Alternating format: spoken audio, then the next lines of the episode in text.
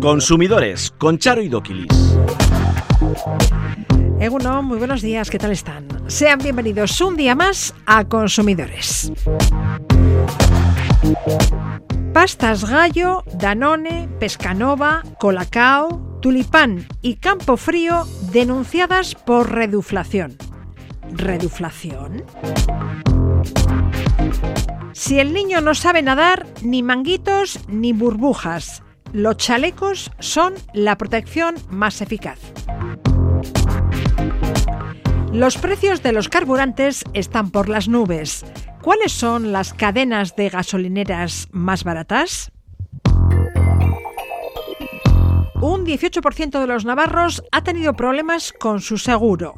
La Asociación de Consumidores Sirache recuerda la importancia de revisar detenidamente las coberturas y las exclusiones incluidas en las pólizas.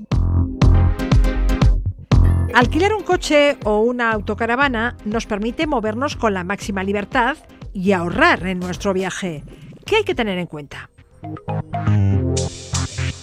Llegan las vacaciones, aunque lo ideal es que desconectemos y nos olvidemos del móvil, puede que este nos sirva de ayuda a la hora de viajar y planear nuestros días libres. Hay decenas de aplicaciones para organizar viajes. Estos son algunos de los temas que abordamos a continuación en Consumidores. Qué bello es vivir. A mí me gusta cada cosa que la vida nos ofrece. El placer me reconforta, el dolor me fortalece. Disfruto cada segundo y cada segundo que viene. Cuando pienso que disfruto, más disfruto es lo que tiene y no me gusta recrearme disfrutando de cualquier soplo de aire. Y me alegro de encontrarme tan alegre, tan feliz, tan despreciable. Qué bello es vivir. El indicador adelantado del IPC de junio sitúa la inflación en el 10,2% la más alta desde abril de 1985. Los carburantes y la alimentación son las partidas que más han subido. El precio medio de la gasolina y el gasoil ha superado los 2 euros. Esa subida se ha comido la totalidad de la subvención de 20 céntimos por litro que entró en vigor el 1 de abril y que el Gobierno acaba de extender al 31 de diciembre. ¿Qué palizaga asesor jurídico de la UEN Euskadi, Egunon? El IPC se sitúa en el mes de junio en el 10,2%, el mayor en 37 años. Y la subida de los carburantes es una de las causas de esa ascensión imparable del IPC.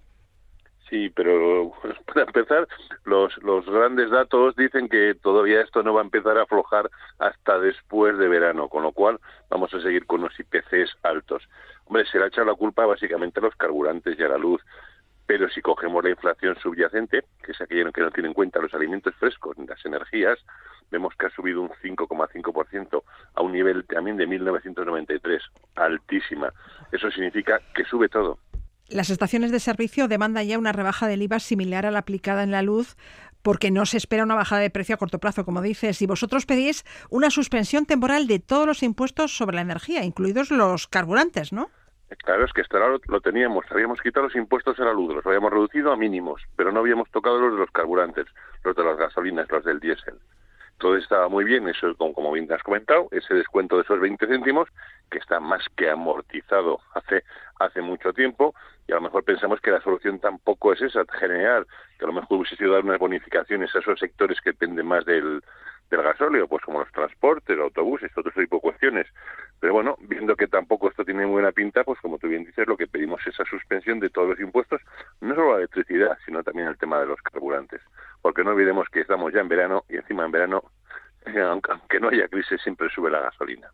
Pues no queda otra que prescindir del vehículo privado siempre que se pueda. Esta semana, Nuria Lecue, la presidenta de la Asociación de Estaciones de Servicio de Vizcaya y vicepresidenta estatal, nos contaba que el consumo de gasolina se había reducido en un 30%. Y habrá que localizar también las gasolineras más baratas. ¿cuáles son las cadenas de gasolineras más baratas? ¿Tú conoces la Pues, respuesta?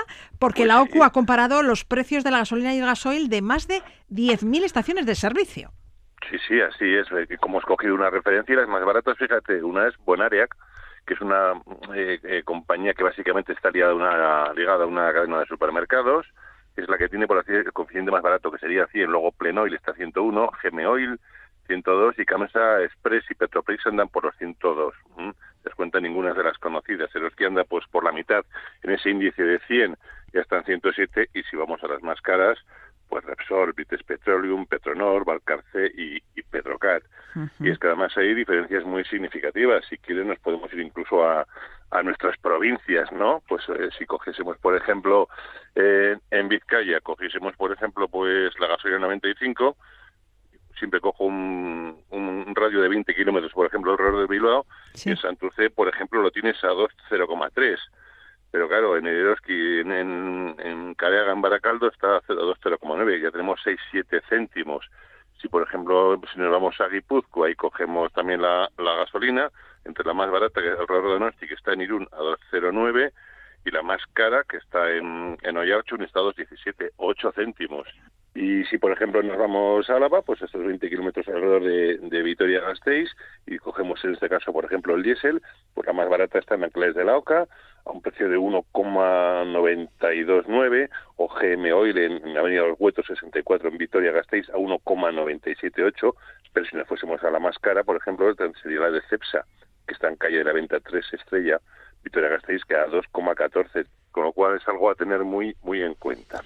La subida del carburante está detrás de la subida del IPC y también lo está, como decíamos, la alimentación. Aunque algunos productos alimenticios no parezca que suben. Me explico. Las empresas reducen su peso pero mantienen su precio. Es lo que se llama reduflación, dar menos cantidad cobrando lo mismo. La OCU ha denunciado a Pastas Gallo, Danone, Pescanova, Colacao, Tulipán y Campo Frío ante la Comisión Nacional de los Mercados y la Competencia por esta práctica. Sí, aunque esta práctica lo hemos contado más de una vez, es legal. Es decir, nadie, no hay una ley que te diga cuántos gramos tiene que tener un yogur o un paquete de pasta o un bote de colacao, ¿no? Cada uno pone lo que quiera. El problema es que estos eh, entendemos que distorsionan la competencia entre empresas, por eso hemos ido a la Comisión Nacional del Mercado de la Competencia, porque básicamente nosotros, claro, vamos a la banda y vemos, por ejemplo, pues que todas estas marcas parece que no han subido precios. Claro, tú miras el precio y piensas, pues mira, este producto no ha subido, pero en realidad sí ha subido porque ese producto pesa menos. Exactamente, me están dando por el mismo precio menos cantidad. Eso en castellano se llama subirlo. Entonces, claro, muchas veces pues el, subconsciente dice, "Jo, pues mira, las lado sí sé que han subido. Bueno, pues no, ya estás, que encima jo, son marcas conocidas y no han subido. Entonces, esos juegan con ese tipo de, de imagen, con ese subconsciente nuestro, y claro, eso es dist- distorsionar las reglas del, del de mercado juego, de la libre ya, com- del juego. porque De todos modos, estas jugar. empresas no engañan a nadie. No te dicen que sus productos pesan más de lo que pesan realmente. Nadie, porque a ver, ¿cu- ¿cuántos sabíamos, por ejemplo, que el yogur y el básico fueron ser 125 gramos? Pues a lo mejor, pues alguna vez que mientras estás comiendo, pues miras en los contenidos y ves el peso, ¿vale? Pero claro, pero a lo mejor Danone te está dando 105, mientras la otra te están dando 125 gramos. O Pescanova, pues en vez de tener el 400 gramos de merluza, te quita un 10% y te da solo 360. Entonces, claro, no juegan, o sea, es legal y nosotros entendemos que lógicamente es éticamente reprobable, porque Sí. juegan un poco pues a engañarnos con que, bueno, esto es lo de siempre, jo, pues no ha subido, vale. No, realmente sí ha subido de precio.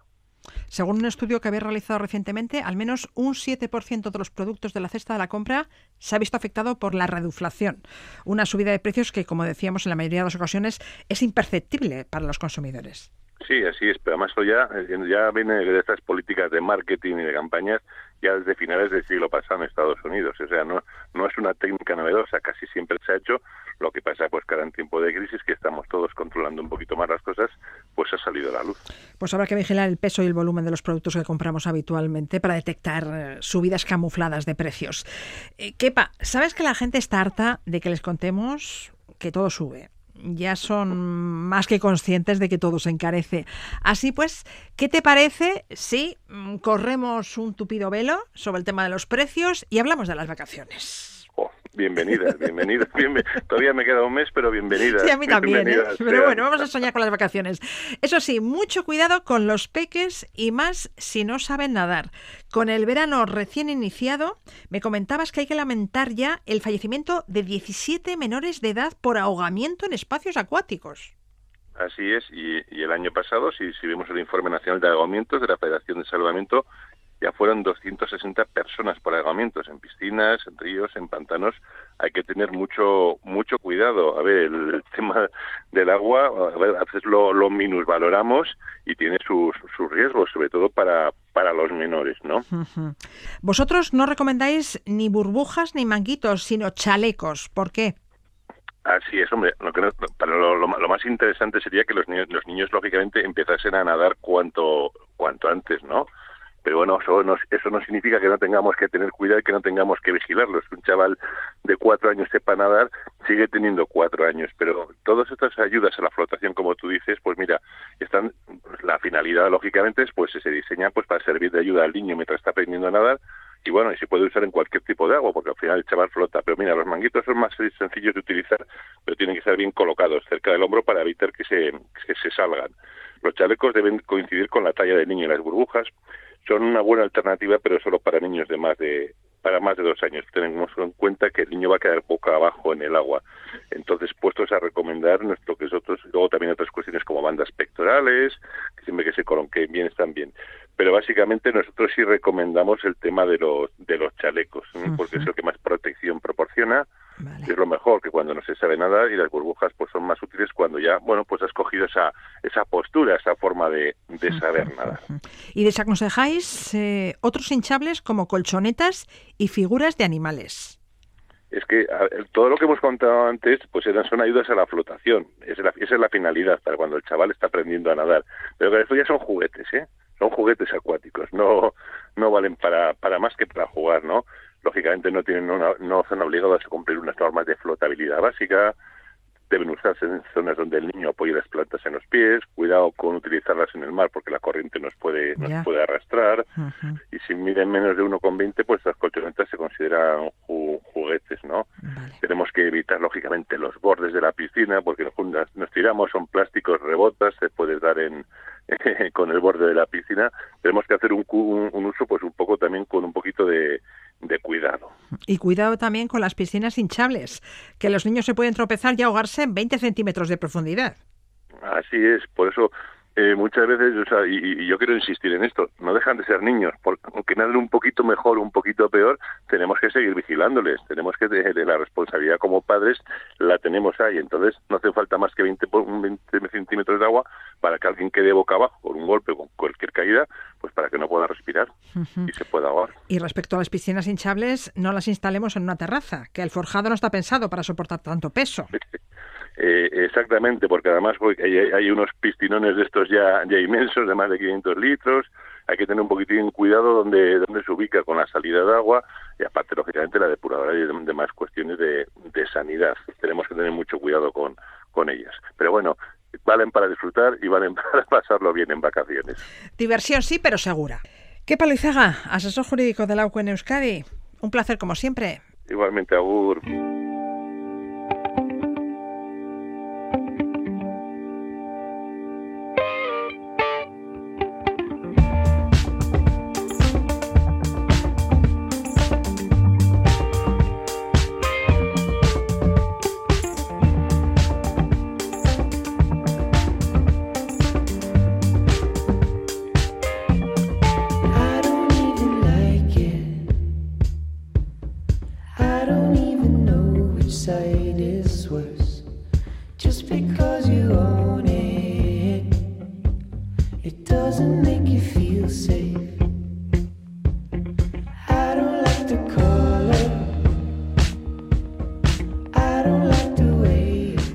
La Asociación de Consumidores de Navarra, Irache, reciben continuamente a personas que han tenido conflictos con sus seguros.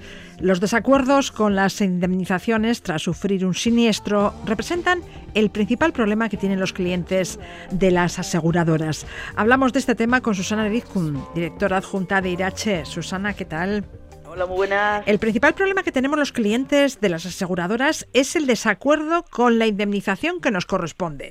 Tras sufrir un accidente de coche o una fuga de agua en casa, damos parte al seguro y el perito de la compañía calcula una indemnización que nosotros consideramos insuficiente. ¿Qué se puede hacer? ¿Tenemos derecho a un nuevo peritaje? Sí, así es. El problema de todo esto es lo de siempre. ¿Por qué tengo que pagar yo un nuevo peritaje? Porque claro, la compañía perita X y claro, yo tengo que demostrar pues que no es correcto. Entonces, solución, otra peritación. Una peritación que al ciudadano le supone un coste económico y que saben de sobra que más de uno se echa para atrás y acaba comiéndose, como digo yo, el marrón, quiere decir, admitiendo una cantidad que realmente no le correspondía. Sí que es verdad que tenemos derecho a ese segundo perito, no lo dudo. A partir de ahí, si entre los dos peritos no se ponen de acuerdo, tenemos derecho a poder elegir entre las dos partes un tercer perito, que ese será un poco el que realmente valore quién de las partes tiene razón de cara a esa posible indemnización que hay que darle al consumidor. Pero sí que es verdad que más de una vez el consumidor, vuelvo a repetir, se encuentra desprotegido desde el momento que tiene que hacer una segunda peritación, tiene un coste económico, sabe que va a haber problemas detrás y acaba muchas veces asumiendo el que le den X dinero menos. Eso sí, lo que hace es luego cambiar de entidad, de compañía. A veces el problema no es que la indemnización sea baja, sino que no se ofrece ningún pago, ya que el seguro dice que el siniestro está fuera de la cobertura contratada.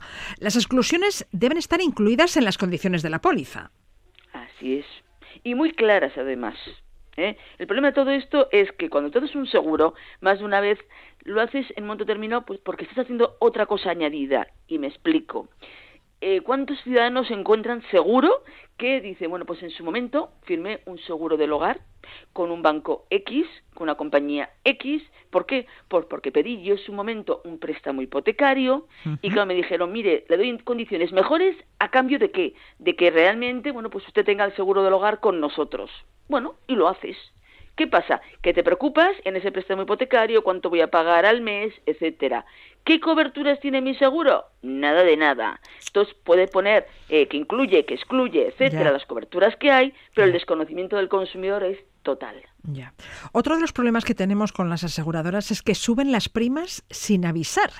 Si esta subida no está contemplada en las condiciones de la póliza, la aseguradora debe advertirnos de ella y con antelación. Así es. Eh, estoy hablando que el 7% de los consumidores navarros dice que le han subido la prima sin su consentimiento, sin haberle notificado nada.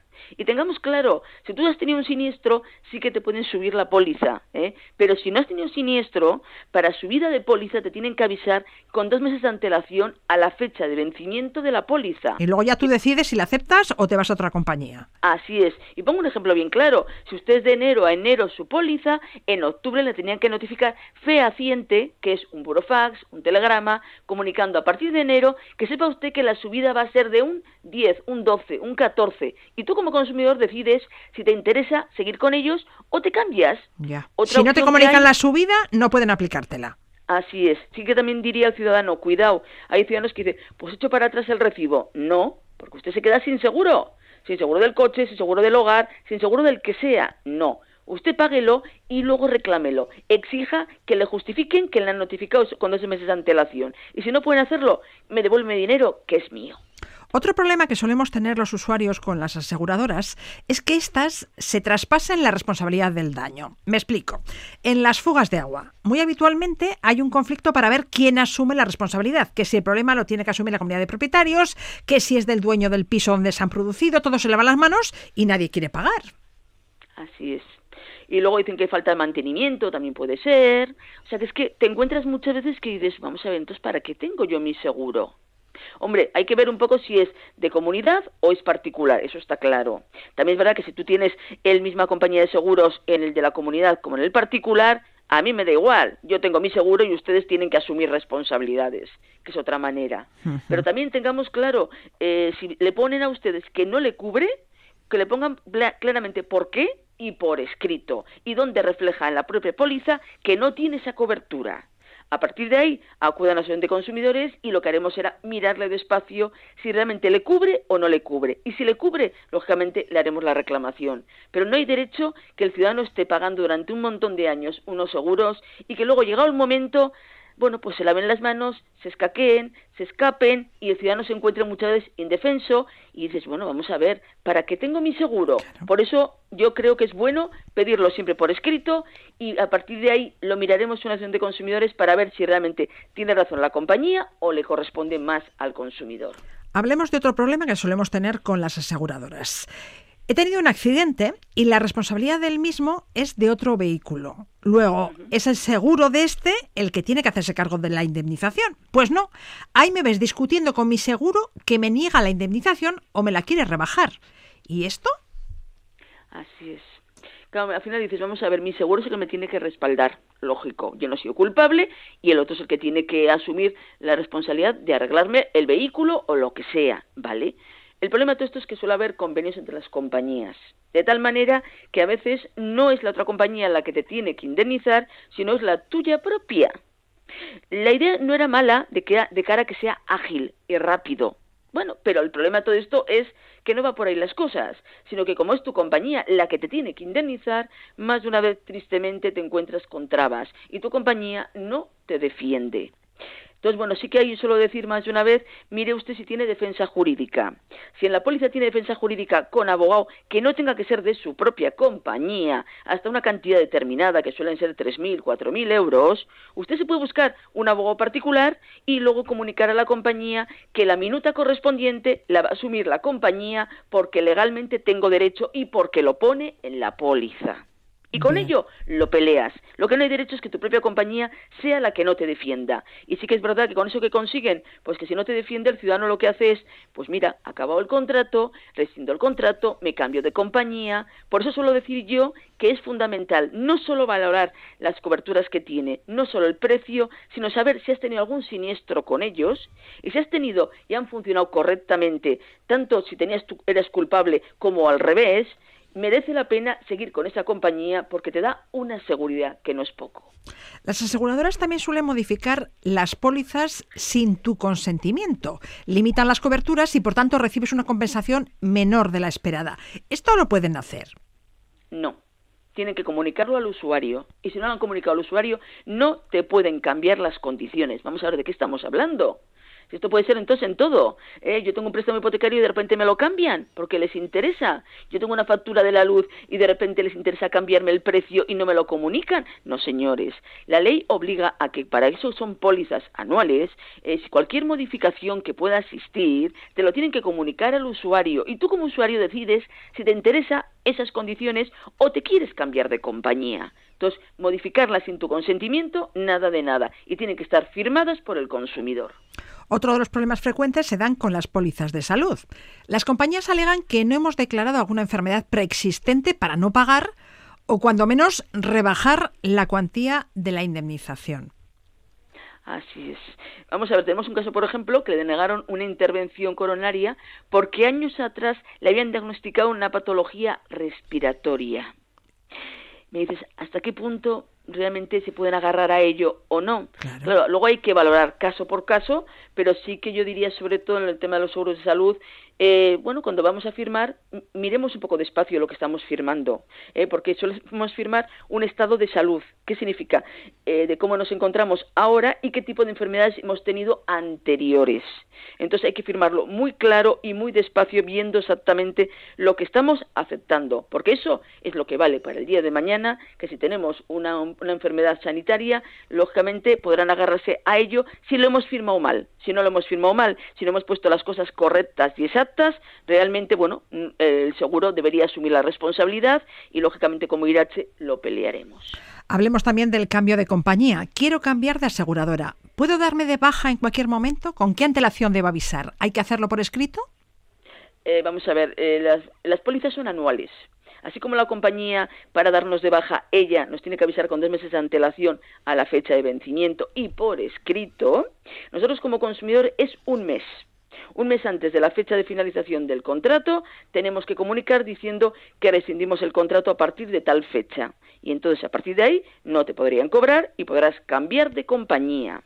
Lo que no puedes hacer, y eso sí por escrito, lógicamente, lo que no puedes hacer es decir, cuatro días antes de la fecha, oye, me cambio de compañía porque me interesa, y la otra, pues que se quede por ahí. No, señores, se va a encontrar usted con una posible demanda de juzgado por parte de la compañía y le va a reclamar que esté usted con ellos un año o por lo menos que pague el importe correspondiente del año. ¿Por qué? Porque no lo ha avisado con un mes de antelación mediante notificación por escrito. Y también debemos actualizar los bienes asegurados en los casos de las pólizas del hogar, porque si no hemos comunicado a la compañía las mejoras efectuadas en caso de siniestro, esta está obligada solo a cubrir lo que corresponde a la prima contratada. Si hemos asegurado unos bienes de 10, si ahora son de 20, si no hemos actualizado la póliza, nos indemnizarán por el valor de 10, ¿no? Así es, y también al revés.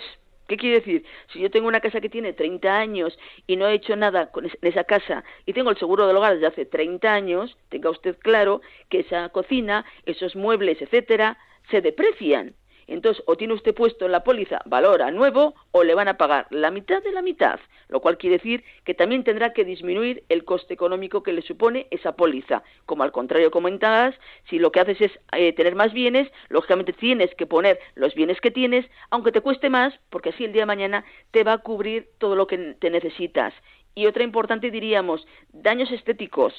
Hay mucha gente que dice, ¿esto para qué es? Esto es para que si usted, eh, vamos a ver, le dejan la habitación, bueno, le empiezan a abrir porque tiene que abrir por un lado, por otro, etcétera, porque hay fugas, por ejemplo, sobre todo en las, lo que son baños y cocinas. Claro, luego usted lo que quiere es que le dejen la habitación tal como la tenía. Entonces, si tiene usted cubierto daños estéticos hasta una cantidad un poco importante, eh, porque hay ciudadanos que solo tienen mil euros y con mil euros muchas veces pues te arreglan lo que te pueden arreglar, pues lo que te hacen es dejar la habitación tal como la tenías, pero eso sí, vuelvo a repetir, con daños estéticos y con un importe bastante elevado. Susana, otro de los problemas recurrentes es la lentitud de los seguros en atender al tomador. Si el seguro no te envía a nadie y tú lo haces por tu cuenta, si el arreglo lo haces por tu cuenta y pasas la factura, la compañía tendrá la obligación de pagártela, ¿no? Sí, pero siempre cuando lo justifiques, cuidado. ¿Qué quiere decir esto? Hay que comunicar a la compañía diciendo que es algo muy urgente, por ejemplo, puede ser una puerta que no cierra bien y por seguridad tienen que venir ya, y entonces dejas constancia por escrito diciendo, oiga, necesito urgente que venga el perito y urgente repararlo. Si en dos, tres días ustedes no vienen, voy a buscarme otra empresa que me lo haga y le pasaré la factura. Y entonces luego a partir de ahí le podrás pasar la factura. Porque ¿cuánto tiempo tienes que esperar antes de contratar a un operario para que subsane el daño? Claro, dependerá un poco de la urgencia que tengas. Es que, claro, tampoco hay nada que lo regule exacto. Dice un tanto por ciento de indemnización que tienes derecho pasó 40 días, un máximo de tres meses para un siniestro, pero yo entiendo que, por ejemplo, si es una puerta que no cierra bien y hay que hacerlo ya, porque no puedes dejar esa puerta todo el día abierta de tu domicilio, pues yo le dejaría un margen como mucho de uno o dos días, dejaría constancia por escrito cuál es el motivo y a partir de ahí, lógicamente, si no vienen, lo repararía y luego tendría yo ya constancia de que lo comuniqué en su momento y que hay una responsabilidad por parte de la compañía porque era algo muy urgente. Tras lo dicho, aunque todos los seguros son muy parecidos entre sí, eh, no todos son iguales, se incluyen coberturas, limitaciones y hasta exclusiones diferentes. Por eso es muy importante leer con detenimiento las cláusulas antes de contratar un seguro para al final elegir el que ofrezca mayor protección y garantías. Susana Rizkun, codirectora de Irache, gracias. De nada. Hasta luego consumidores arroba eitv.eus. Bebé, yo te tengo un plan. Por si la rutina te cansa, te invito a la playa descalza y de la vida descansa. Ven que yo te invito a cervecita fría, buena compañía, un traguito al día. Mi filosofía no me estreso, disfrutemos del proceso.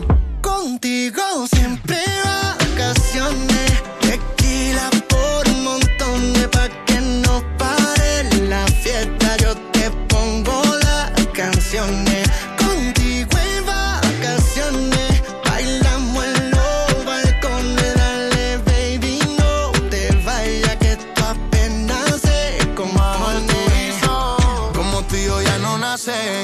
No sean, nos parecemos más que Cartagena y el viejo San Juan. Lluvia cayendo y la cama moja. Tiempo corriendo y siempre nos da la madrugada. A la hasta que se haga noche. Robándote besos desde los 14. Tú me tienes loco, mami, eso yo lo sé. Cuando cuando estoy solo sigo oyendo tu voz. Pa' la playa hasta que se acabe el noche. Baby, te quiero desde el 2014. Tú me tienes loco, mami, eso yo lo sé. Sigo oyendo todas tus voces. Contigo siempre vacaciones. En vacaciones, cada vez más gente alquila un vehículo o una autocaravana. Es una opción relativamente barata para desplazarse y nos ofrece libertad de movimientos. Sin embargo, son muchas las sorpresas que nos podemos llevar cuando vamos a concretar la reserva o cuando devolvemos el vehículo. A continuación, con Arancha López, asesora jurídica de CACUP, explicamos algunas cuestiones básicas que debemos tener en cuenta sobre el alquiler de vehículos y autocaravanas.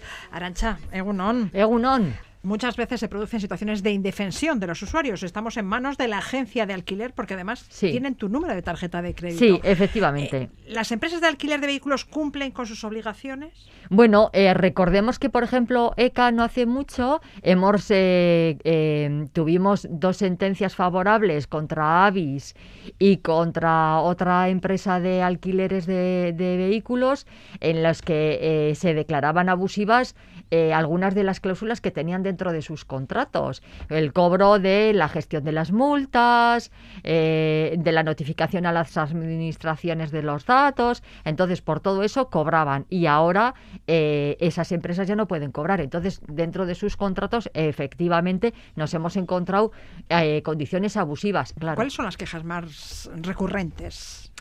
Pues normalmente las dos que he dicho, el que se le haya cobrado a la persona eh, el- algún tipo de gestión, alguna multa, el que se le quiera hacer responsable de daños que el vehículo tiene cuando se le entrega, teniendo en cuenta de que, claro, cuando a nosotros nos hacen, en- recogemos el vehículo, bueno, yo sí que les pido que hagan un examen exhaustivísimo del interior y del exterior del vehículo. Igual habría que hacer fotos, ¿no? Sí, eso es. Todo tipo Sí. de fotografías desde todos los ángulos posibles y de hecho, en muchos casos, si vemos que, bueno, pues eh, detectamos que hay algún tipo de anomalía en el vehículo, si en el momento en el que recogemos el, el mismo no quieren hacerlo constar en el contrato o hacer un anexo o tal, bueno, pues siempre tenemos el correo electrónico del Departamento de Atención al Cliente, donde no estaría de más el dejar constancia y decir, bueno, mire, me he encontrado en esta situación y como no, ten- no quiero tener problemas a futuro, les informo de que, bueno, yo he sacado estas fotografías y el vehículo está en estas condiciones. Sería una forma un poco de prevenir. Bien, bien, bien. Evidentemente, lo mismo a la hora de, de dejar el vehículo, o sea, sacarle fotos absolutamente de todo. Bien. Luego ya cuando vemos que has ha pasado un tiempo prudencial, nos podemos deshacer de las mismas. Voy a alquilar un coche durante estas vacaciones. ¿Qué aspectos debo tener en cuenta antes de hacerlo? Bueno, pues en principio mm, determinar qué tipo de vehículo quiero, porque no es lo mismo si, por ejemplo, viaja una, un par de personas el cogerse un familiar, porque normalmente es más caro. Bueno, que luego cada uno es libre de gastarse lo que quiere, ¿eh? efectivamente. Pero bueno, primero marcar qué necesidades tengo y a partir de ahí, pues eh, em, el pedir un modelo determinado. En el contrato leer bien la letra pequeña, Bien. Tener a mano, bueno, pues una tarjeta de crédito, pero hay muchas ocasiones que si, por ejemplo, hacemos las- los alquileres eh, online, eh, bueno, pues yo suelo aconsejar que para las compras utilicen ustedes de estas tas- tarjetas de prepago para que en el supuesto caso de que nuestros datos vayan por ahí o en el supuesto caso de que como en estas personas quieran luego cargarnos sobre nuestra tarjeta cuantías abusivas no tengan la oportunidad de, Vale. de hacerlo. Y bueno, pues tener en cuenta, por ejemplo, si en el contrato aparece limitación de kilometraje, porque luego nos pueden eh, eh, eh, aplicar suplementos, que esto es un suma y sigue, y nos hagan un, eh, un- que el alquiler eh, suponga un, un coste mucho más elevado ya, del que ya, pensábamos. Y bueno, pues evi- evitar coger un seguro mm, bueno, de poco pelo, como digo yo, sino irse ya a un, un seguro pues con unas condiciones eh, buenas. En el caso del seguro, hay que recordar que las pólizas solo cubren a los conductores declarados. Sí, eso es. Los, hay que tener en cuenta a quién estamos metiendo porque la solo va a estar cubierto la persona que aparezca. El seguro contra robo es imprescindible. Sí, claro. Claro, estamos hablando de, ro- de robo. Imagínense ustedes que el hurto no entra sino que cuando hay un robo hay una fuerza sobre las cosas o las personas. Ya, y ninguna póliza cubre los objetos personales que se hayan podido dejar dentro del vehículo. Está clarísimo. O sea, no dejen ustedes ni el bañador más tirado y tiñapa que tengamos, porque, bueno, pues eh, ya se, se, suelen ver qué vehículos son los de alquiler y son muy golosos. Entonces es mejor no dejar nada a la vista, ni gafas de sol, ni móviles, ni carteras, ni nada por el estilo. Me decías también que el paso por caminos y senderos no está asegurado ni cuenta con asistencia en carretera. No, no, no, no. A ver por dónde nos metemos. Eso es, no nos metamos con el coche a hacer algo, porque dentro de las necesidades, si ustedes se quieren subir a la, a, la punta al pico con el coche... O quieren ir a la cala más recondita... Pues ustedes, claro, busquen ustedes el coche adecuado y el contrato adecuado ¿eh? para ese tipo de finalidades, no el de paseo, como digo yo. ¿Mm? ¿Quién paga las multas? Hombre, las multas las paga quien las hace. Entonces, en este caso, si nosotros cometemos la, imprudencia, una imprudencia, mm, la gente de la autoridad nos multa, eh, nosotros somos los responsables, efectivamente. ¿Cómo debemos actuar en caso de avería? Bueno, eh, eso yo lo que haría sería, eh, si en el contrato no vienen las pautas de cómo actuar, que la empresa de alquiler nos diga en su caso cómo tenemos que actuar. Lo normal es que tengamos un teléfono de 24 horas en el que poder comunicar cualquier tipo de incidencia o en todo caso, si ellos trabajan con empresas determinadas de grúa o lo que fuera, bueno, pues que nos faciliten los datos. Otra duda, ¿te pueden cobrar más por entregar el vehículo en otro lugar y fuera del horario de oficina? Sí, claro, que te pueden cobrar más. Eh, nosotros tenemos un horario de recogida y un horario en el que nosotros lo tenemos que dejar, un día determinado. Entonces, si por cualquier... Y en un lugar determinado. Eso es. Eh, salvo que en el contrato no lo establezca y tengamos plena libertad. En ese caso, evidentemente, si nos cobrasen, teniendo esa libertad, estaríamos ante una práctica abusiva. Pero si yo en mi contrato tengo marcado de dónde lo cojo, a dónde lo tengo que dejar y en qué horario, sintiéndolo mucho, eh, lo tengo que dejar donde se estipula, porque si no me van a poner un recargo.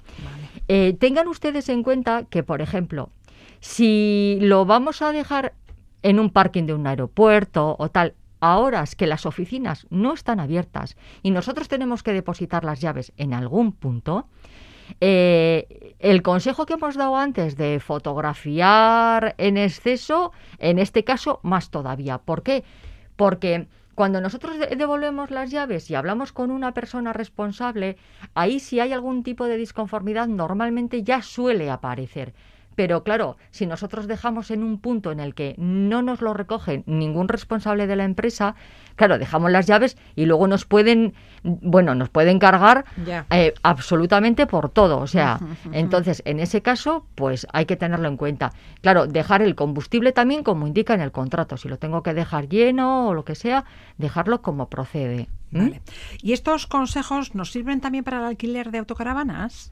Eh, sí, en este caso nos sirve eh, muchos de los consejos que hemos dado. Sobre todo, eh, a ver, en este caso, en el caso de las caravanas, la planificación todavía tiene que ir más allá. ¿Por qué? Nos estamos cogiendo un vehículo que tenemos primero que tener en cuenta dónde vamos a ir.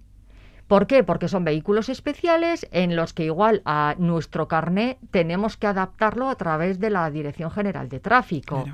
Entonces, bueno, hay que tener en cuenta eso. En segundo lugar, mm, saber por dónde voy a viajar, por qué, y, saber o ser consciente de si es la primera vez que alquilo una o ya tengo experiencia en conducirlo. ¿Por qué? Pues porque si yo me voy a ir por eh, un bosque y no tengo mucha práctica, me puedo llevar con cualquier ramaje lo que no está escrito. Entonces hay que tener en cuenta porque, claro, los daños en estos casos de las caravanas son súper caros. Eh, en base a las necesidades, luego también se trata de que yo tengo que alquilar algo, pues que, a ver, si somos dos personas, pues igual no coger una de cuatro, o, bueno, pues que tenga una, una, calidad de viaje, pues porque al final eso va a ser eh, tu casa.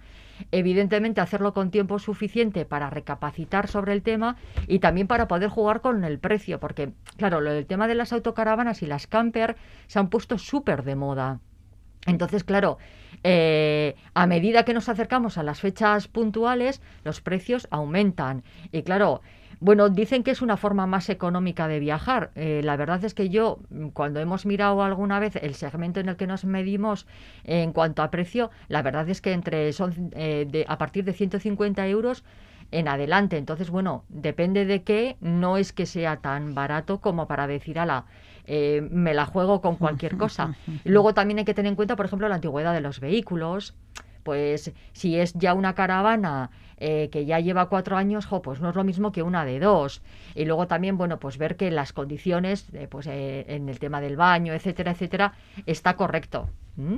Entonces, bueno, eh, un poco sería eso, que la documentación de la caravana esté correcta. Sí. Y bueno, pues eh, si por ejemplo ustedes lo que van a hacer es alquilar entre particulares, pues tengan un poco más de cuidado a ver qué es lo que se está planteando entre, entre los Bien, mismos. bien. Y como decías, comprobaré si allá donde voy necesito el carnet de conducir internacional. Sí, que la ITV esté, esté pasada, entonces Habrá que bueno, consultar también las velocidades permitidas. Eso es, efectivamente, lugar. eso es. eh, las- Sí. Porque en cada sitio, pues, y, por- y dependiendo de por dónde circulemos, pues podemos Sí, unas los límites serán unos u otros. Otros, sí, Ujú, sí, sí, ujú. son cosas que hay que tener en cuenta. Muy bien, bueno, pues eh, tras estos consejos, ahora a disfrutar de las vacaciones, ¿no? Sí, que a él les haga buen tiempo, que no tengan ningún problema y en el caso de que tengan cualquier cosita, ya saben ustedes, documentar todo bien, guardar bien la documentación y bueno, pues aquí les esperamos. Arancha López, asesora jurídica de CACUP, mil gracias. Gracias a vosotros de nuevo, Agur.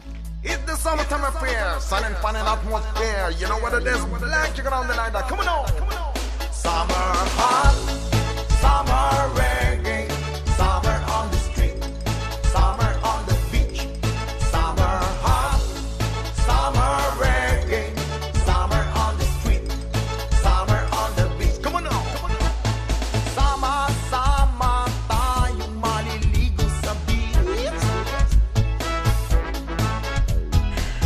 El que más o el que menos, si no está de vacaciones, está pensando en ellas. ¿A dónde vamos? ¿Dónde nos alojamos? ¿Cómo nos movemos? ¿Y qué hacemos en el destino? Hoy Internet y las redes sociales nos pueden ayudar a planificar nuestro viaje. Iruri, ¿qué tal? ¿Qué tal? ¿Pensando ya en las vacaciones? Pensando, pensando, y además te iba a decir que estamos un poco oxidados, ¿no? Yo creo que hemos estado dos años pues, moviéndonos lo justito y ahora que por fin parece ser que podemos movernos con, bueno, con cierta normalidad, nos hemos vuelto locos y estamos como, eh, ¿qué hago? ¿A dónde voy? ¿Y dónde busco? Sí, no? no sé a dónde ir ni qué hacer, necesito inspiración. Bueno, pues ahí está Internet y ahí están las redes sociales para ayudarnos. Sí, sí. eh, a veces tenemos muy claro a dónde queremos ir. Oye, pues me apetece ir a este sitio, que lo llevo pensando pues mucho tiempo. Pero otras veces como, mira, es que quiero ir, estoy buscando un sitio tranquilo, o al revés, quiero un sitio para hacer senderismo. eh, y no, no conocemos, no, no se nos ocurren eh, ideas o destinos a los que podríamos ir. Para eso podríamos utilizar apli- aplicaciones como por ejemplo Mi Nube. Mi nube. Mi nube es una Punto aplicación, sí, minube.com. eh, se puede utilizar tanto en la página web como en, la- en los terminales móviles, sean eh, Android o sean eh, móviles iPhone. Es una aplicación, bueno, pues muy sencillita que tiene como principal objetivo precisamente ese, el de inspirarnos. Es decir, eh, le, le decimos más o menos el tipo de destino que queremos, la distancia a la que, mm, que- que queremos recorrer como máximo o el tipo de atracciones turísticas que, que queremos- esperamos encontrarnos y nos va a, a sugerir algunos destinos con buenas valoraciones por parte de otros usuarios que ya han estado en esos destinos, ¿no? Entonces, bueno, pues podría ser un buen punto de partida para elegir mm, dónde vamos a pasar los próximos días, ¿no? Ya hemos elegido destino. Después de la inspiración, pasamos a la acción. Tenemos que encargarnos del transporte y del alojamiento y habrá que llenar de contenido el viaje. Sí, eso es. ¿Por que- dónde empezamos? Que no es ¿Por el solo ir. transporte? Eso es. Sí, pues vamos a. El, el transporte, pues, por ejemplo, para vuelos y trenes, como dices, pues ahí está Internet para, para, para prácticamente todo. Eh, las agencias de viajes tradicionales se han tenido que reinventar y se han unido a plataformas como, por ejemplo, Kayak. con dos k es eh, bastante, bastante famosa. Y es un, principalmente es para buscar vuelos, pero también podemos encontrar trenes, autobuses y también hoteles, coches de alquiler, etcétera. Es decir, en una única plataforma lo que vamos a encontrar es un comparador de cuánto cuestan los vuelos no solo en distintas compañías, sino en distintas agencias de viaje, en otras plataformas, etcétera. Es como un agregador donde en el mismo sitio podemos ver un montón de, un montón de cosas, comparar y luego al pinchar vamos a ir a hacer la reserva a cada uno de esos, de esos sitios. Es decir, dentro de esta aplicación no hacemos la reserva. ¿no? Muy bien. Y para hoteles y alojamientos, pues hay un, un rey que se llama Booking. Y otra alternativa eh, que está creciendo, que es Airbnb que sea pues más orientado pues a, a, alojamiento pues digamos entre particulares no a ese alquiler entre particulares. Bueno me comentabas que existe la posibilidad de mm, alojarnos gratuitamente a cambio de ayudar. Sí, sí, es una, una, iniciativa que he conocido hace poco que se llama World Packers, World Packers, que nos permite encontrar alojamiento gratuito. Tiene una contrapartida, evidentemente, y es ayudar a la persona que nos pone la casa a, dis a disposición. a veces es un hostal uh -huh. que son, lo único que nos pide a cambio es que, yo qué sé, que recojamos, que limpiamos algo, que aten eh, podamos atender a, a, otras personas que lleguen. O también puede ser a cambio de colaborar algunos días con una ONG, con diversos proyectos sociales, eh, granja, ecogranjas, ¿no? Poder uh -huh. ayudar ahí. Entonces, bueno, pues si esos días nos apetece una aventura distinta y alojamiento gratuito y de paso, bueno, pues eh, ayudar ayudar ¿no? a otras personas, tenemos esta alternativa. En World Packers podemos encontrar un, un catálogo bastante amplio de, de posibilidades en este sentido. Muy bien, y ahora tenemos que llenar de contenido el viaje. Una vez en el destino, ¿qué hacemos? Bueno, pues eh, un, un, básico es llevar en el móvil Google Maps, uh -huh. eh, que además tiene la posibilidad de descargarnos eh, una zona de un mapa para poder utilizar eh, si no tenemos datos, por ejemplo, o si nos encontramos fuera de Europa y no tenemos acceso pues, a un wifi o lo que sea, ¿no? Google Maps, o si vamos en coche, pues podemos utilizar Waze, que nos va a avisar además en tiempo real, como ya hemos hablado en alguna ocasión, de distintas incidencias de tráfico en carretera que nos encontremos. Waze, W-A-Z-E. Eso es. La, uh -huh. la, para mí, la mejor alternativa para, para un GPS para desplazarnos en, en coche utilizando el móvil. Luego ya una vez que hemos llegado al destino, eh, a veces tampoco sabemos bien, oye, aquí qué puedo hacer, qué tours tenemos, qué, yo qué sé, si hay eh, un río, podemos ir a alguna excursión de día. Podemos ir a una plataforma que se llama Civitatis, Civitatis, eh, que si hemos buscado algún destino turístico es posible que nos haya salido también los primeros resultados de, de búsqueda y ahí nos va a sugerir dentro del, de un rango, una ciudad, una región que hayamos marcado, pues visitas guiadas, excursiones programadas, a veces excursiones ya con autobús, etcétera, pues excursiones de día, otras actividades en grupo, eh, en fin, es un, es un buen punto de partida para hacernos a la idea de qué podemos hacer en ese destino que hemos elegido para, para estas vacaciones. ¿no? ¿Alguna otra aplicación que puede ser de nuestro interés? Bueno, para eh, desplazarnos en transporte público, sobre todo en una ciudad que no es la nuestra, a veces uh -huh. estamos un poco perdidos. Oye, pues quiero coger este autobús, este tranvía, este metro. Hay una aplicación que se llama Movit, con dos Movit. OS, Movit, sí. eh, que engloba pues las eh, todas las redes de transporte público de distintas ciudades y nos, nos puede ayudar ¿no? a hacer esos enlaces. Oye, pues aquí coges el 5, te cambias al autobús 4 y, y no tenemos que estar buscando ¿no? en distintas fuentes eh, uh -huh. qué es lo que tenemos que hacer ¿no? para poder movernos a ese sitio que en otra plataforma hemos, hemos visto que puede ser interesante. ¿no? Uh -huh. Si tenemos que cambiar de divisas, tenemos la, una aplicación que se llama XE.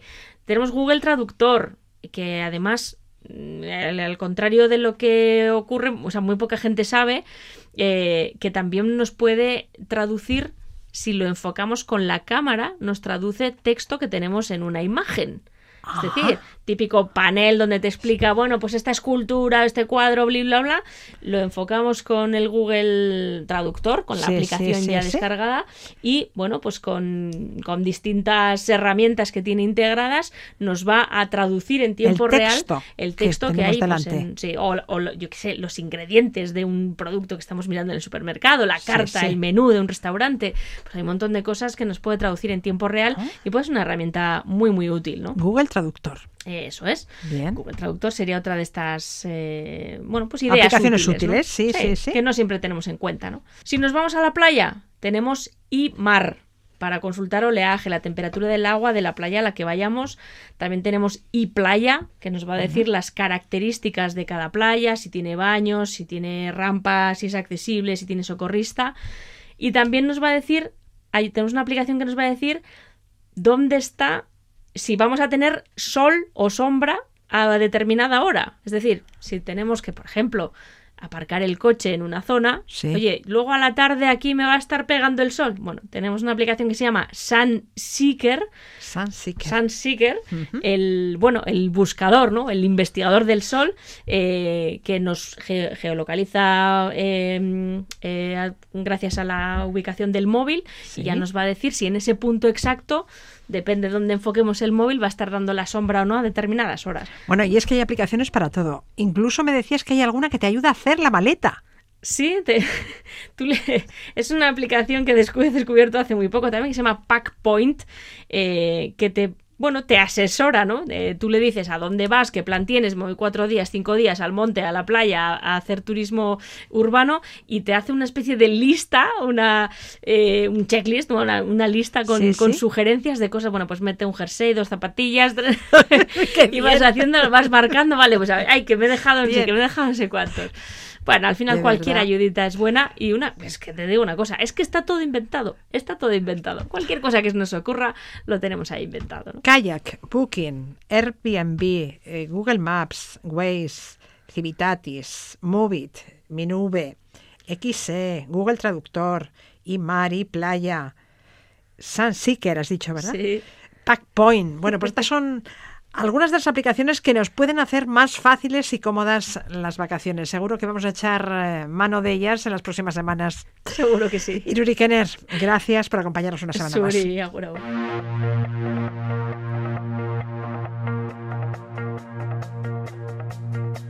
I did my best to notice when the call came down the line Nos vamos ya. Les dejamos con The Killers, uno de los platos fuertes del BBK Live. La banda estadounidense actuará el próximo viernes en Cometamendi. Gracias por estar ahí. Da torna a estrearte. Ondo.